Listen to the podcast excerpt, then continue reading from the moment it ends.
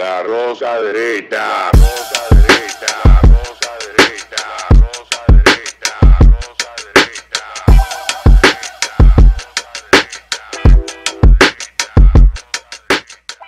Este programa contiene tres personajes únicos y vulgares. Sus opiniones son totalmente individuales y ofensivas y debido a su contenido todos lo deben ver. Bienvenidos a Falla Media en su programa favorito, La Rosca Derecha, con Alberto Vargas y Pedro Casals. Bienvenidos Y todos. tú de invitades. Y yo de invitades, De ningún invitades. invitades ni ningún la fa- y bienvenidos de la todos. Tú sabes que yo con el relajito ya se me ha pegado eso de, de, Chiques. de, de- de lenguaje inclusivo. Porque antes, cuando yo me quería sentir humilde, yo me iba a las casas de mis amiguitos más pobres. Ya. Ok. Pero cuando yo quería bien. sentirme, de que, de que, de que, ay, quiero sentirme como apega- pegado a la realidad. Una casa donde no cocinen a las 12, etcétera. ¿no? Ya, entonces yo me iba para allá y sentía lo que era eso. Ya. Siendo un niño de 7, 8 años. Qué malo. Ok. Bueno, tú sabes que los 80 fueron difíciles. Entonces ahora cuando me quiero sentir idiota, hablo de esa manera. ¡Ay, Alberto! ¡Qué, Qué malo! buena, qué buena. malo! Mira, yo quería comentar el tema este de Laverne, Laverne Cox. No sé si lo estoy pronunciando bien. Dios mío. Es la primera Barbie que se ha hecho en honor a una persona trans. Hace un tiempo salió una carta, bueno, volvió a relucir una carta de el manifiesto gay y de todo el plan que tiene ese manifiesto De gay. 1971 dicen, como pasa con todo, yo lo tengo por aquí en el teléfono, lo compartí hace un par de años, que también me lo encontré, lo leí por primera vez en el año 2001. Y ese manifiesto dicen que fue una parodia. Sí, que, exactamente. que se trata de una parodia y que esa parodia la han convertido en algo en algo como si fuera algo serio. O sea, Pero ciertamente no es una parodia. De, de la, Como de la si tema paradójico o la parodia quisieron convertirlo en algo. Eso se escribió en el fact. 71, Sí. 72 por ahí. Exactamente. Y con esos conceptos tan extraños, la gente pensó que era una parodia. No, no, no, y, y lo venden de esa manera. Dicen que eso está que ya está lo suficientemente desacreditada la teoría de que eso haya sido verdaderamente un manifiesto con como un propósito político. Serio, Aro. pero realmente sí lo fue. Pero entonces, si ellos dicen que es una parodia, en este último tiempo sacaron también un coro gay De, que la- del- también de un coro, del coro de- gay de San Francisco. de San Francisco, Yes. que también es un relajo, supuestamente, pero de manera curiosa uno ve que todas estas cosas sí se están aplicando. De manera curiosa sí están yendo tras de los niños, sí están haciendo todos los esfuerzos para cambiarle la mente a los niños y adoctrinarlos en esta teoría. Prueba de eso es precisamente esta muñeca. O sea, una muñeca Barbie para que los niños jueguen con el transgenerismo. O sea, lo que a mí me. mm, Porque ya uno no se puede indignar de esto, uno no sabe lo que sea, una muñeca, una Barbie trans. Que imagino, las niñas jugarán o en los niños. ¿Cuál es el público destinado? Me imagino, no sa- sabrá Dios quién. Pero, como dice Loren, ¿por qué el enfoque dirigido, precisamente direccionado a los niños? Y hay varios estudios que refieren, como esto, de la escuela alemana en Frankfurt, con Geimer también, que hablan de por qué esta generación es muy difícil de convencer.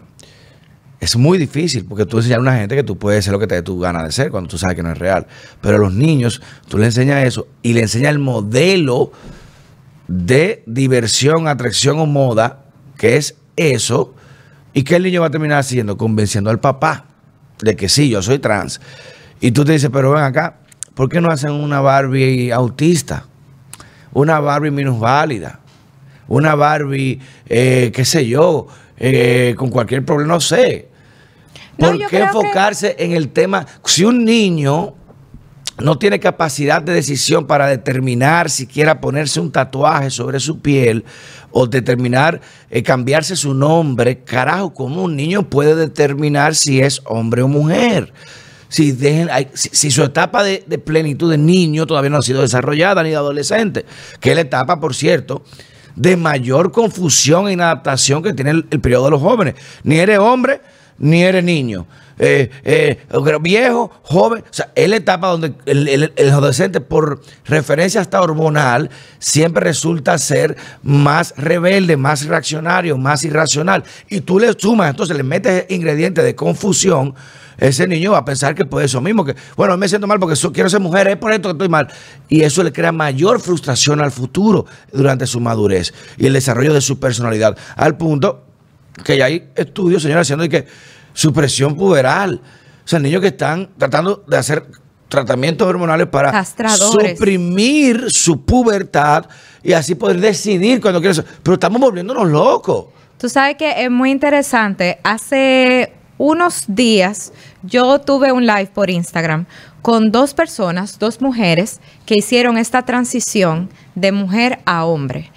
Y me contaron cosas que para mí eh, fueron como muy reveladoras, me volaron el cerebro, porque cuando tú hablas de bloqueadores de la pubertad, algo que yo no sabía es Supresores puberales. supresores que son, los venden como muy reversibles, como que es Mentira del para diablo. Que son saludables, no son Mentira, es saludables. Exactamente, que No eso son no hace reversibles. nada. Sin embargo, el datito que yo no tenía es que este es el mismo químico que se usa para castrar químicamente a los violadores. Y no te lo dicen. Ah, Por lo tanto, inmediatamente te sometes al proceso de, de, de- que ellos dicen que es Oye, eso- cuerpo. Toda esa cosa, los supresores de la pubertad. Inmediatamente tú ya pasas un tiempo, ya aunque tú lo dejes de consumir, no vuelves a ser lo que tú eras. Eso y me- mucho menos vuelves a ser fértil.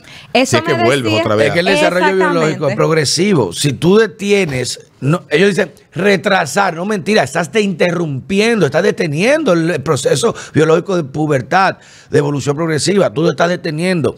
Y como bien dice Alberto, no, no conoce ese dato, eso significa que te puedes quedar hasta estéril. Te quedas te quedas estéril. estéril Te quedas por estéril. vida. Te quedas O sea, estéril. mi- mira el tema que también tú hablabas anteriormente del tema de la demografía controlada.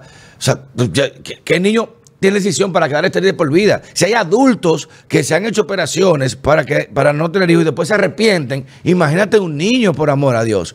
O sea que le estamos dando en torno a esta ideología enfocada, que como también decía Loren ahorita, señores, las películas no, la película del niño, porque una cosa es película de adulto, tú sabes lo que tú vas a ver, si una vaina de adulto, que un amor, romance entre dos hombres, entre dos mujeres, está bien. Pero película de niños que están forzando el tema. Y que hay que decir la verdad que no es de ahora que esta película No. está cargada de simbologías y de mensajes. el wokismo. subliminales.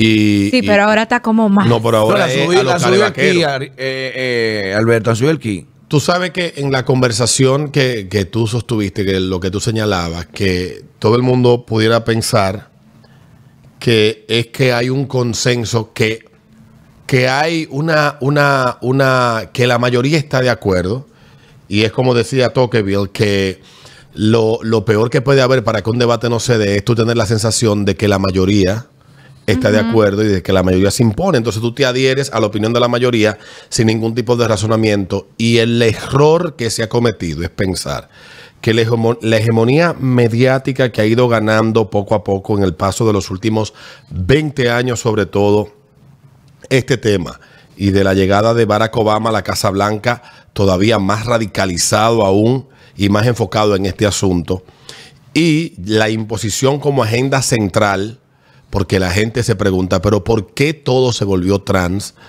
Y estamos viviendo el momento trans que comenzó O exactamente. sea, el en 50% de la 2000, población es trans. comenzó en julio-agosto del año 2015. ¿Qué pasa en julio, en el verano del año 2015 en Estados Unidos, que hace que se hiciera un ciclo importante de la lucha de los colectivos gay en Estados Unidos?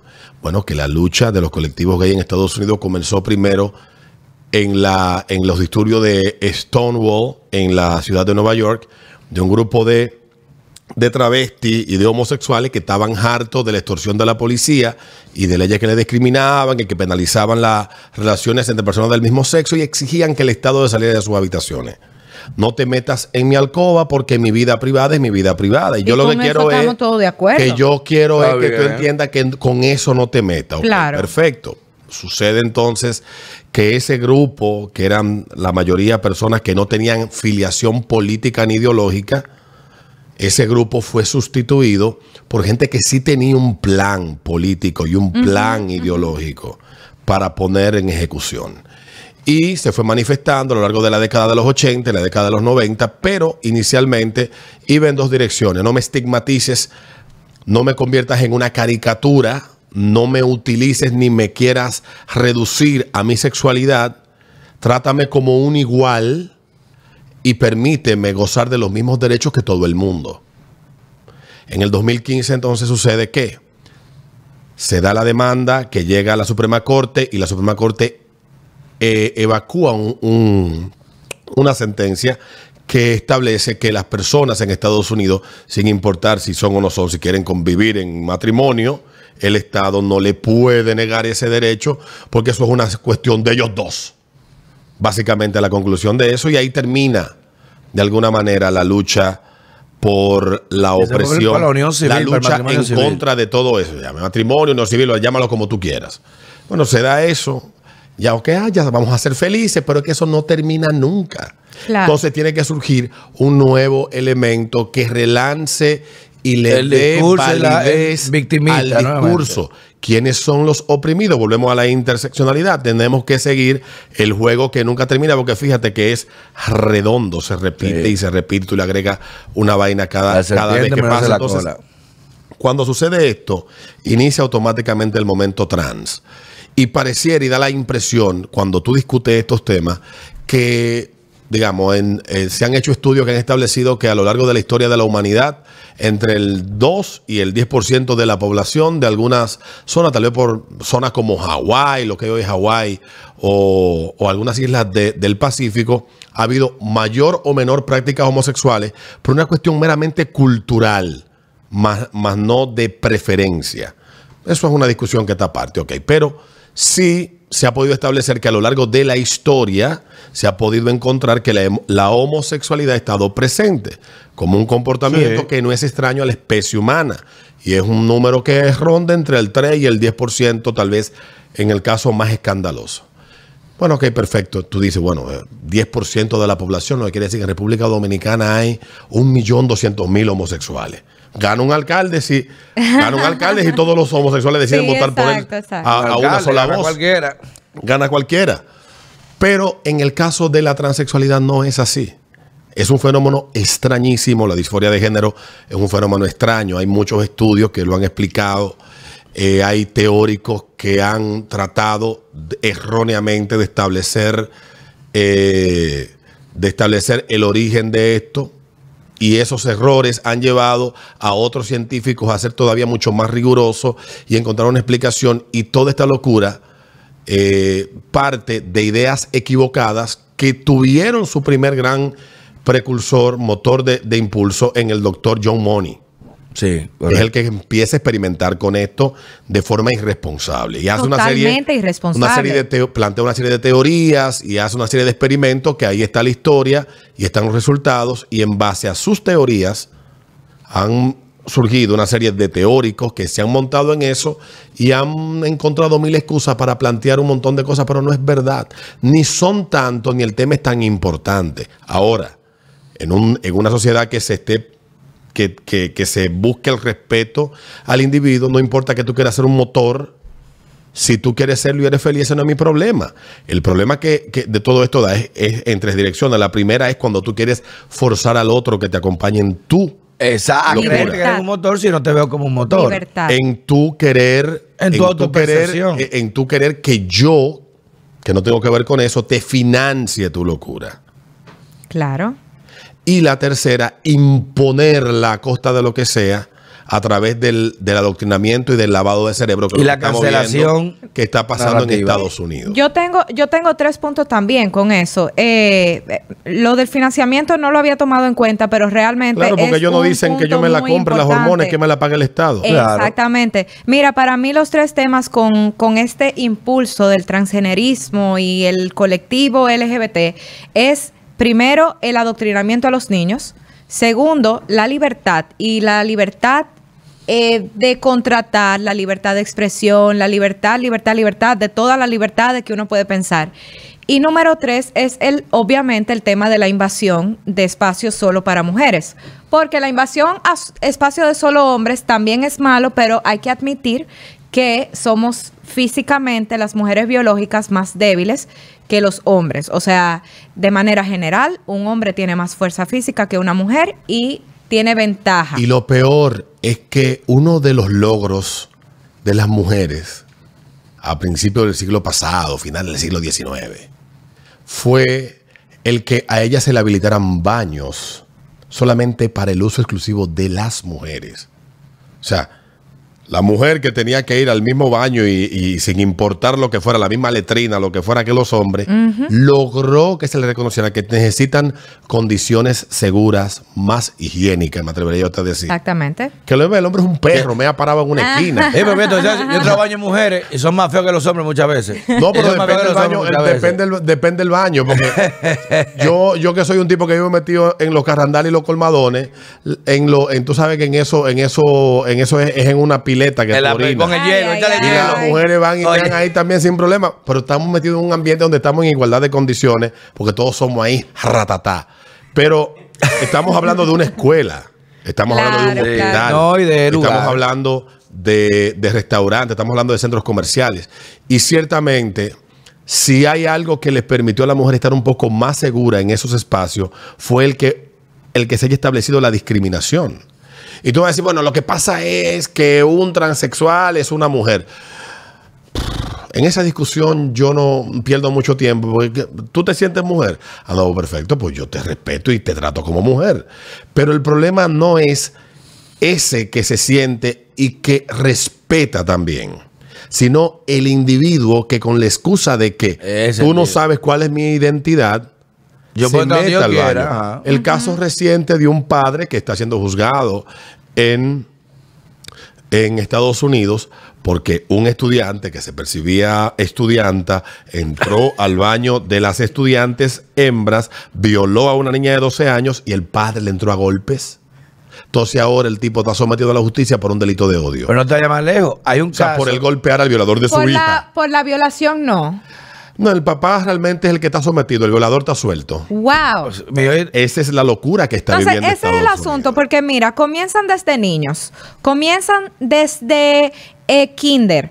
Ahora, como hemos hablado antes, esta ley de la Florida en la que están, eh, se logró que no se le hable a niños de kinder hasta no es- tercero de Dios. Pero primaria no, eh, de sexualidad. La llamaron la ley Don't, Don't say gay, no que, es, gay. que es para desecretarla. Se llama eh, la ley de derechos de los padres, la educación de sus hijos. Sí, pero ponen entonces gay ¿Qué para el tema que Entonces infantil. don't say gay porque son expertos en eso. La narrativa, hay, hermano. Hay, hay una, los, la, la, si hay algo que hay que reconocerle a los a, a- Izquierdistas, a, a la gente de izquierda, a todos esos zurdos, a la, a Tienen la- mucho a la tiempo para pensar, le pagan bien. Que son tipos geniales Le y que bien. saben torcer el debate y ponerlo siempre a su favor y a nivel de opinión pública siempre obtienen porque todo lo convierten en una cuestión sensible.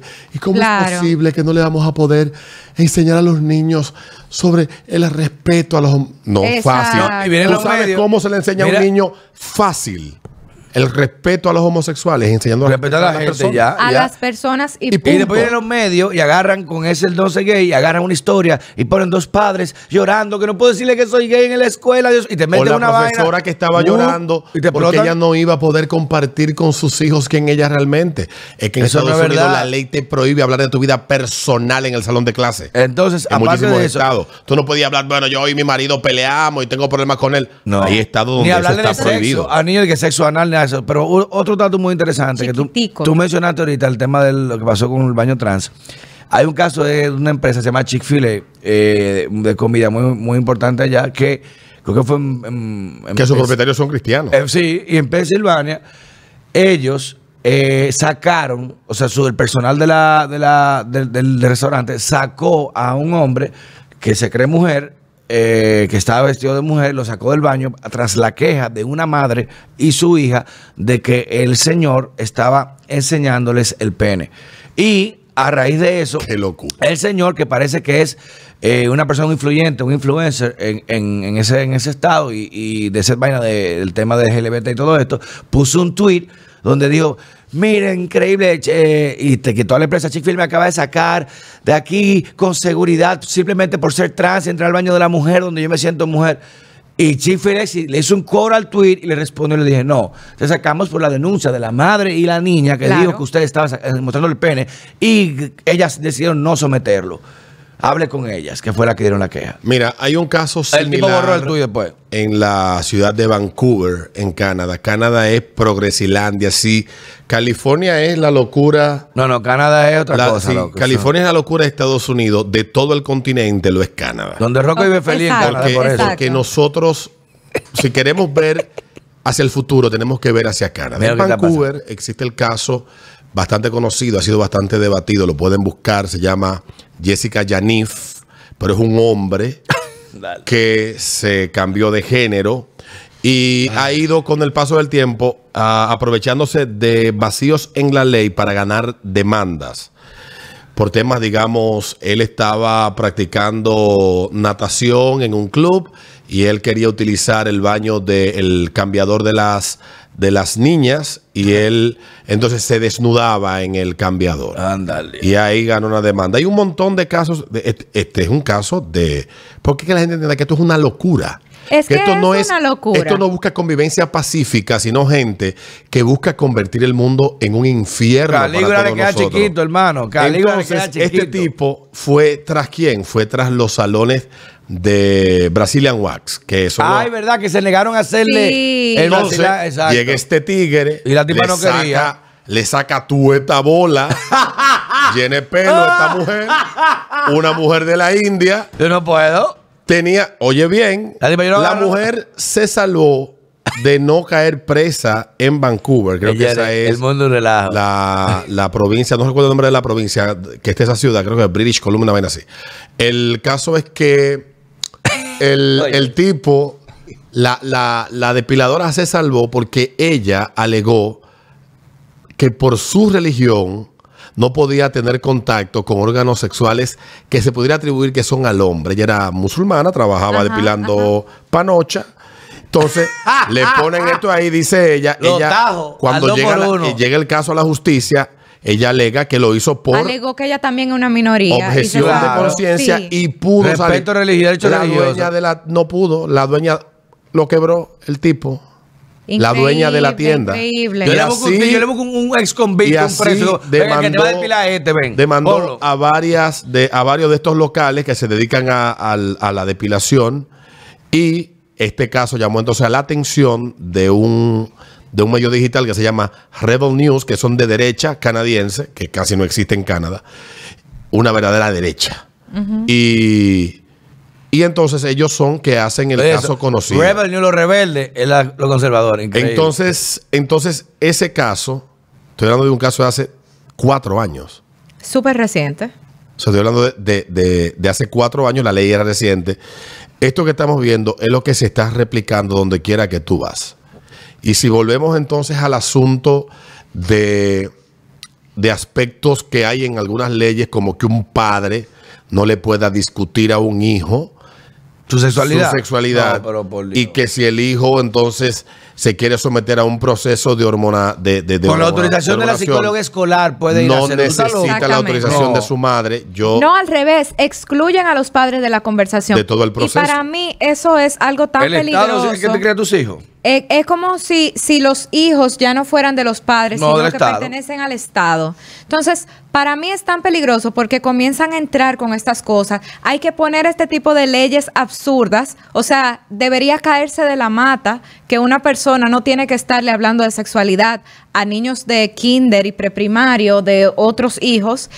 Y Biología entonces- reproductiva es una cosa, sexualidad es otra. Exactamente. Es ese, ese y tema muy ciencia diferente. es una cosa, ideología Y es adoctrinamiento otra. es otro. Entonces, ya van llegando a la mente de los niños. Es, sería interesante ver el episodio de Gonzarella, eh, donde hay un muñequito que es yo trans. quería ese día jondearme de Sí, del sexto el piso del edificio Gonzarella. que yo trabajo Pues eh, eh, orientado para niños pequeñitos, 3, 4 años y menores.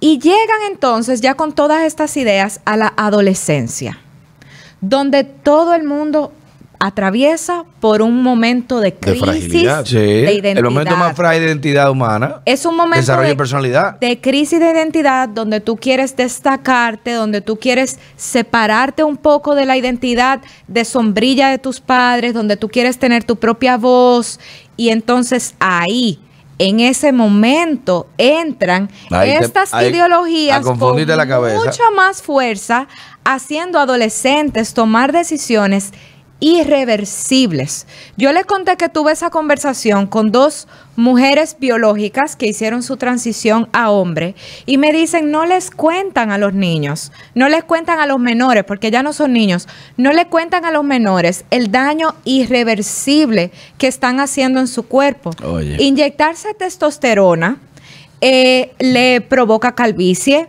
les hace salir barba, luego le- se lo minimizan, tiene riesgo de trombosis, Sí. disminuye la densidad ósea, les baja su nivel inmunológico, o sea, son personas que se vuelven más enfermizas.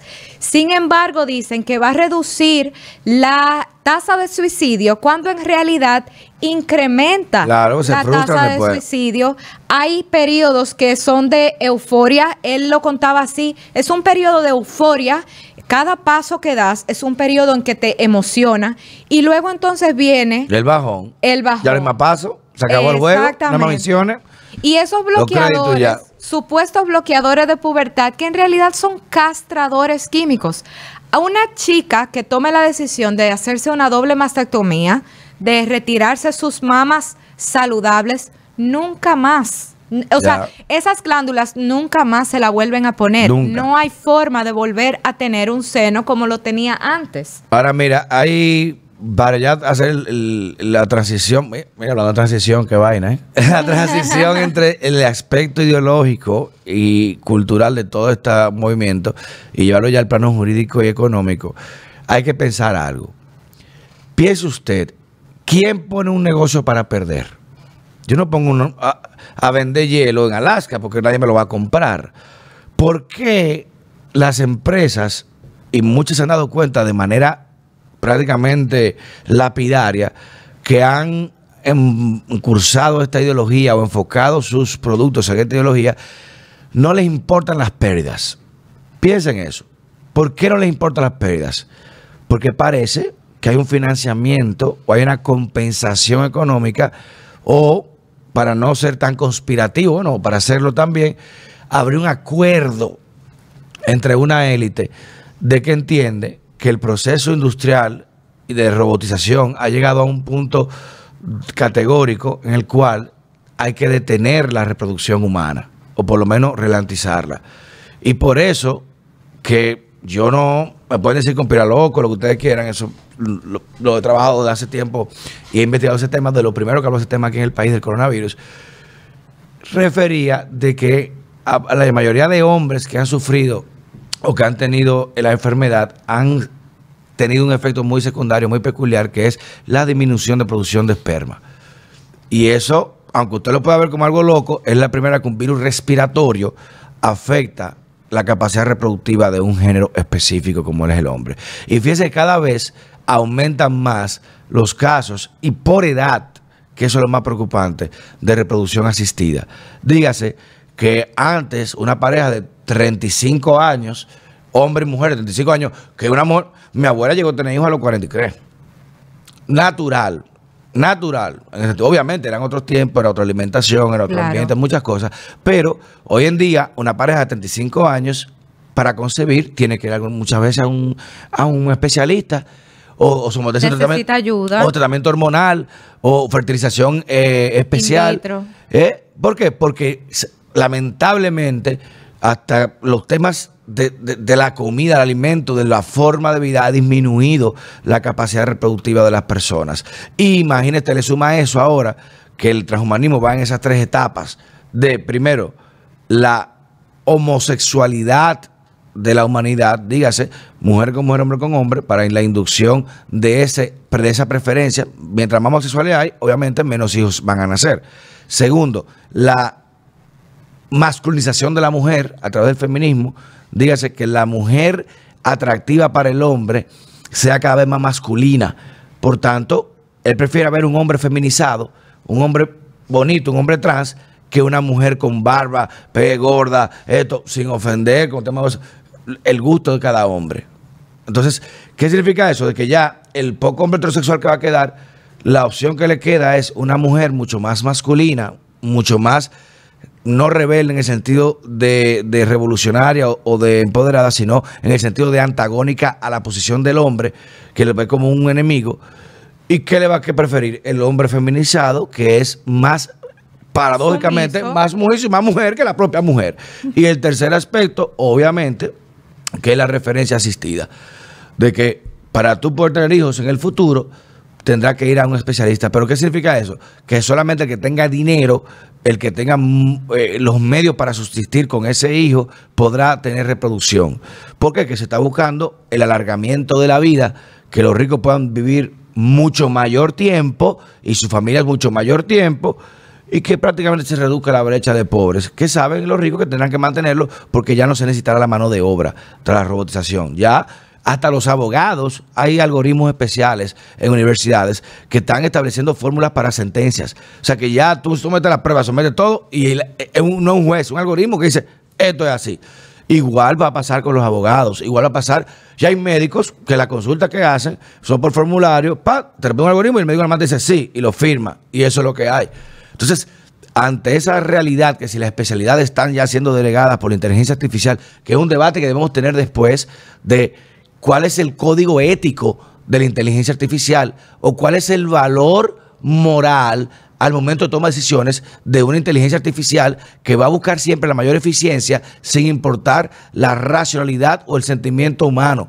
Y eso es un tema que debemos debatir posteriormente. Pero lo que quiero decir con esto es que cada vez, para ponerlo en- en lechuga, en tomate, cada vez los ricos necesitan menos pobres, mucho menos pobres, y cada vez hace falta menos gente. Y por tanto, conviene de que no todo el mundo se reproduzca. Tú sabes que yo te escucho con atención y, y mientras estaba buscando lo del manifiesto, que es de Carl Whitman. Ah, yo lo tengo después aquí. fue, escri- eh, hubo otro que se escribió más adelante y hubo, hubo también otros porque realmente el- al inicio del movimiento eh, del activismo gay en la década de los 60, sobre todo, que es donde más se da, aunque esto no comienza en la década del 60, Exacto, mucho antes. ni los pensadores más importantes que tuvieron de referencia estos tipos son del siglo XX siquiera, sino que son de mediados del siglo XIX. Eh, lo estaba buscando porque yo el año pasado hablé particularmente de esto y siempre sucede lo mismo. El, el- el concepto de teoría conspirativa es un concepto que se inventa la CIA Sí, la CIA, para desacreditar su realidad. para ¿eh? desacreditar aquellas, agente- aquellas realidades que ellos sabían que eran hechos ciertos, pero como tenían la fuerza y, y la, la- y la capacidad mediática de poder desacreditar ahí anda-. Ahí anda el, el no sé qué vaina, Mockingbird, todas esas cosas que ya la gente sabe cómo la hacía y, y periodistas y, y medios en Estados Unidos coludieron para atacar aquella, aquellas eh, ideas o manifestaciones que no eran apegadas a la narrativa oficial. Eso no es un invento mío, eso está ahí. Está escrito en los libros de, de historia todo eso. Candidate, busquen esa película. Entonces, en Candidate. ese, en ese contexto, cuando tú estás discutiendo estos temas, automáticamente los que están de manera monolítica unidos y que creen de forma acrítica todo planteamiento que venga de su de su acera, porque es una verdad incontrovertible, cuando lo fundamental de cualquier sociedad que quiera crecer es permitir, primero, que las cosas sean debatidas y segundo, que se puedan probar a través de la discusión y la comprobación. La comprobación es lo que va a permitir si estamos en lo cierto o no ciertas discusiones que se den. Pero tú automáticamente que tú dices, bueno, lo que pasa es que son tres locos. La del medio es evangélica eh, de extrema derecha. Aquel es un trujillita eh, Resentido. eh, resentido nacionalista. Y el otro es un pájaro sin identidad que lo que anda buscando es que lo acepten aquellos grupos donde él quiere pertenecer. Siempre Y le van a poner etiqueta. Y reducen el debate a eso porque son No el grupo de las etiquetas y de los hombres de paja. cuando uno lo que, al menos yo. No, lo Rocco, no lo que tú crees. Lo que me Es un trae. concepto de argumento. Lo que me trae y me interesa por estos temas es ver cómo de manera progresiva estamos renunciando a pensar. Sí. Así como yo me resistía a Peor, aceptar miedo a cuando pensar. yo era adolescente que masturbarme era pecado, me masturbé, vi lo bueno que era y mandé al diablo mi catequista. Anda al diablo. Así yo me he atrevido a cuestionar muchísimas cosas porque no es porque me lo diga una figura de autoridad, es que pruébamelo con hechos. Y si es un pecado, Dios ser- será lo suficientemente bondadoso conmigo y me perdonará. Pero yo tengo que encontrar de alguna manera la verdad. Estoy haciendo un símil. Dice un amigo mío que si dos fuera temas que pecado, son extremos Dios no tira la mano, para que ¿no? la gente Sí. entienda que no podemos perder la oportunidad de que otros piensen por nosotros. Y yo cuando vengo aquí y, discuto con los muchachos, yo no estoy aquí hablando en función de que yo quiero que la gente crea lo que yo digo como una verdad incontrovertible. Es que duden de lo que digo y salgan a comprobar si tengo o no la razón y busquen más allá y que encuentren tal vez una verdad mucho más amplia que la que yo planteo. ¿Para qué? Para que tú seas dueño de tu decisión. No, y el- No es, no es porque lo diga yo, porque lo diga Loren o porque lo diga. eh, porque puede ser tal vez una convicción muy vinculada a tu Claro. fe, que tienes todo el derecho de decir, no, lo que pasa es que yo obedezco y yo creo que esto es lo correcto y tienes derecho a, a defenderlo de esa manera. Exactamente. Pero tú por lo menos te sientas a escuchar. Ellos ni Claro. escuchan. No, y, y que eso, esa conversación yo la tenía, ahora mismo no recuerdo con quién, pero hace poco, de, de temas que son así, que en teoría no afectan a nadie más, sino a ti mismo. Yo puedo tener una religión, tú puedes pensar que Trujillo era bueno, eh, tú puedes pensar cualquier otra cosa, siempre y cuando no se afecte a un tercero. Cuando no son cosas que se van a volver ley, debe haber libertad no de pensar que no interfieren con un tercero, que no es que ahora, de ahora en adelante, eh, hay que tener una educación para los hijos míos, que no es de la ideología que yo crea, porque tú a tus hijos le puedes enseñar Lo- que eso no está, que eso está bien y que lo hagan todos los días. A mi hijo yo no le quiero enseñar eso. Entonces, uno debe tener sus convicciones guardando tu espacio de libertad Y estoy totalmente de acuerdo que con la, Sin que la idea del otro venga y se entre en mi terreno de manera obligatoria y totalitaria. Entonces, por eso es que mi preocupación número uno siempre es el tema de los niños. El tema de los niños, también. porque uno tiene entonces a, a sus hijos, ha tenido que El que traer varones, mira, mira, Sí. eso es. ha tenido que traer estas Bueno. conversaciones antes de tiempo. Yo he tenido que tener conversaciones con mi hijo que quizás me hubiera gustado tenerlas después. Pero ahora entonces, con el bombardeo que hay, yo digo, no, es que la quiero tener yo con él. Lo que pasa- Antes de que llegue otro a decirle lo que quiera decir. Ay, cuidado con Es los que yo profesores hoy en entiendo, día. yo entiendo que, que- y entiendo pla- eh, completamente lo que tú planteas, pero yo creo que el entorno demanda el momento. O sea, hay un Sí. entorno. Tal vez tú estás diciendo, bueno, el momento adecuado para hablar con el niño de tal tema es cuando él tenga 12 años. Exacto. Sí, era el adecuado cuando tú y yo teníamos 12 años. Correctamente. Pero lamentablemente la realidad y el entorno ha cambiado, entonces el momento adecuado es hablarlo Lo cuando él pueda entender y empiece a cuando él razonar. pueda entenderlo, cuando él me haga la pregunta, cuando se pueda. Entonces, yo, eh, en ese particular, que en lo que tú señalas, ese también es uno de mis mayores conflictos. Porque yo no tengo mayor problema con los hijos de los evangélicos pentecostales como yo lo eduquen.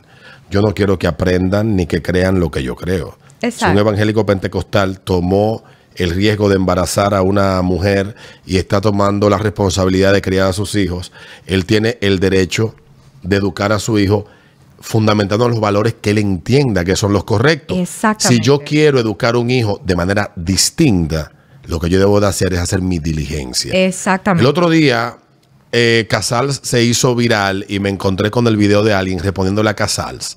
Ciertamente, a, a veces hay personas que en su arrogancia Pero la arrogancia que da la ignorancia los lleva a ellos y la prepotencia de la ignorancia los lleva a ellos a argumentar. Decía, Eh, tú oye, hablabas. Maxwell, que la ignorancia adquiere confianza en la medida en que se prolonga. Y por eso se habla con ese tema, porque Y creen que están teniendo el razón. pana, el pana, yo me quedé viendo el video. Yo le respondí. Eh, yo me quedé viendo el video. Pero háganme el cuento que yo no lo vi. Y fue, tú estabas hablando de los niños, de, del tema de la ley en la Florida. Correcto. Y él planteaba de que a los niños hay que enseñarlo desde pequeños eh, sobre esos temas. Y yo creo que nosotros estamos confundiendo dos cosas. Yo creo que, que lo hablábamos ahorita. Tú puedes enseñar a una persona a respetar en la Respeta a la persona. Y ya, a persona no tiene que respetar por su sexualidad. Eso es, eso es, que, discriminatorio. es que hay un error y todavía no existe ni la suficiente evidencia ni la suficiente experiencia que plantee que tú tienes que comenzar desde pequeño a bombardear con ciertos temas a las personas y que vas a obtener a un mejor ser humano. Cuando la experiencia lo que ha demostrado es que son otras, la, son otras las herramientas que hay que utilizar para tú poder educar mejor y obtener a un individuo mucho más empático, Claro. mucho más respetuoso, mucho más abierto a aceptar las diferencias, porque nosotros estamos convencidos de que, de que la, la tolerancia es lo correcto. Y yo soy totalmente contrario a la tolerancia, porque la tolerancia implica una jerarquía y esa jerarquía establece una imposición. Tú estás Entonces- en contra de la Entonces tolerancia. yo lo que creo es en la aceptación. Yo acepto que tú eres diferente a mí, no estoy de acuerdo contigo y no me importa un huevo que tú existas. Sigo con mi vida. Y eso no es Entonces, tolerar. Es más que eso. Porque la tolerancia implica que tú estás, vives y existes porque yo te doy un espacio para tú estar. En la aceptación yo entiendo que tienes el derecho a existir. no me importa un carajo que sin tú hagas yo tu esté vida. tolerándote o no, son cosas distintas. Eso no lo, me lo inventé yo, un libro que se escribió en el año 74. Dos psiquiatras que el libro se llama Apertura, no aparece en español ya, yo me lo robé del librero de mi tío. aparece solamente en inglés. Ay, ay, ay. Y ellos plantean cómo el ser humano, cuando empieza a ver las diferencias y a aceptarlas, tiene mucho menos conflicto para adaptarse a los ambientes que él no conoce. Y el problema de nosotros está en que queremos hablar de tolerancia, pero la tolerancia implica imponer. Entonces, aceptemos que somos diferentes, que podemos vivir juntos, pero no rebrujados. Exactamente. En todos los No, aspectos. y tú mencionaste un dato importante ahorita, que la homosexualidad siempre ha estado en el proceso antropológico humano, siempre, desde la- por las civilizaciones, es normal. Y se enseñó en las escuelas en ese momento. Se dieron clases de diversidad, de tolerancia. No, porque era un proceso más, no se consideraba homosexualidad como tal. Era una referencia. Y por un término hasta cultural, como tú decías, porque cuando un guerrero el, eh, con Alejandro Mano iba a una campaña a, a- a- a irse para la India, no era en avión que iban y llegaban a los dos días, no era en barco. Eso, Meses en eso es lo que me años durándose. En ese trayecto, el hombre no iba a dejar de tener su relación sexual. ¿Con quién lo hacían? Con la gente de confianza, con su compañero. Pero no se veía la identificación del término como una referencia por condición. Al contrario, nadie se hablaba de eso, eso era normal. Y no se daba clase en la escuela. Y eran bisexuales. Bueno, tú, en el término de hoy sí lo serían. Pero no se consideraban a sí mismos con una condición. Por tanto, a los niños no se les enseñaba. Era un proceso normal que se daba en ciertos aspectos. Habían otros que lo elegían de preferencia para siempre, pero sí, se burlaban, como claro que se burlaban, como todo, pero no había una condición especial por eso, ni se daban unas preferencias especiales por eso. Por tanto, el tema de los niños es importante en las universidades. Eso está plagado, plagado, el Ya que hay 99 a dos 1. universidades que están en proceso de, de ¿cómo es? acoplamiento No, a, no, las, eso a está. las tendencias Eso está. internacionales Eso yo- uno, de uno los de clase- estudios superiores. Uno le da clase por eso, porque el esquema doctrinario es una cosa increíble. Y para tú estar jodiendo en comité, el profesor explicando que dijiste que no.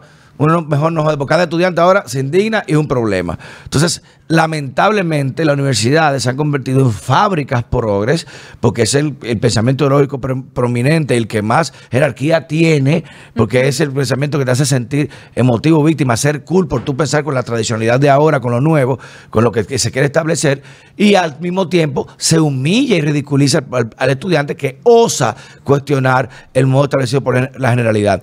Hay un experimento muy cool en Stanford de un, chama, un profesor que hacía eso siempre como para demostrar lo que es la, generalidad, pensamiento generalizado frente a la racionalidad. Y el estudiante que llega tarde y el profesor tiene una pregunta normal, dice, eh, esta, esta fórmula, ¿cuál es? 38, y, y todo el mundo, sí, 38, todo el mundo la forma 38, y el estudiante dice, no, pero me da 22, espérate. Y, y él ve que tomó 38, sí. Y él empieza a revisar, borra, borra, borra, borra, borra. Al final, ¿sabe qué hace? Dice 38. 38 Entonces, también. Y dio 38 por la presión, por el peer pressure. ¿Y qué te dice eso? De que se dio su racionalidad, que su mente le decía, no, pero a mí no me da 38, a mí no me da, a mí me está dando esto, pero yo la fórmula me la sé. Y la hizo, la hizo de nuevo, pero por no ridiculizarse o verse como el, el único que no acertó frente a los demás, prefiere ceder su realidad y decir 28 o eh, 38. 38. Entonces, ¿qué te dice eso? De que, como tú bien decías, hoy en día, el hecho de tú atreverte a pensar diferente ya es un prejuicio para tú ser catalogado o excluido, un outcast de la sociedad, por ser retrógrada, cavernícola y primitivo como lo han hecho a todos nosotros. El hecho es que uno tiene su base racional fuerte y no se deja comer mierda de esa gente. Pero hay otra gente que, muchos empresarios me han dicho a mí, mira, nosotros pensamos así, pero A mí me da pena no puedo hacer. No, Imagínate. No hizo una mala palabra nada más. Ella me conoce. Me hace, ya tú sabes. Así que eso no me sale, no me sale, Ya, no me ya sale por, ya por mi parte, Loren, te voy a dejar el cierre a ti porque tú fuiste que tuviste la conversación con tus invitados. Está en tu canal para Sí. quienes quieran sí, verla. Sí, sí, lo voy a, lo voy a Eh, poner en YouTube. la Yo creo, yo creo que, que al final lo que no debemos renunciar es a pensar. Es el peor. Yo tenía una duda ah, en uno de mis viajes y empecé a googlear sobre esa duda y esa duda me ha traído a un mar de conocimiento que me ha puesto exactamente del lado del grupo que en algún momento yo combatía por vaina de la vida. Ajá. Lo que pasa es que la izquierda se ha ido tan a la izquierda que, Que te ha dejado a la derecha. Sí. que en la, derecha, parece, parece, era al ladito, parece centro. Al ladito está que el Pues yo centro. me quedaba en la orilla porque no me he dejado arrastrar por toda esa irracionalidad Claro, y toda esa manipulación. Y hay un montón de, de información objetiva, contrastable, real, que tú puedes encontrar, tener acceso a ella. La gente lo que tiene que hacer es dudar Y pensar. y pensar. Oye, hay un libro. Porque es que donde no hay espacio a dudar de manera honesta y a pensar de manera clara, no hay posibilidad de poder obtener un nuevo conocimiento. Ni desarrollo superior. Y desarrollo. claro, O sea, usted, es cierto, sígase acostando con quien a usted le gusta, pero no crea todo lo que le dicen a usted, porque ni tu, ni tu corriente política está definido por con quien te acuesta, ni tú, ni si eres buena o mala persona, tampoco, Tampoco lo define, ni hay tu un color, vínculo ni con con quién él. te acuesta. Entonces, esas son cuestiones muy, muy maniqueas de blanco y negro que no debes aceptarlo cuando hay todo un espectro dentro de, de la discusión y, y el pensamiento que es todavía mucho más fácil de entender. Miren, busquen este libro, ya para que lo pueda concluir, de Gaz Sad, que es un psiquiatra revolucionista brillante, líbano eh, canadiense.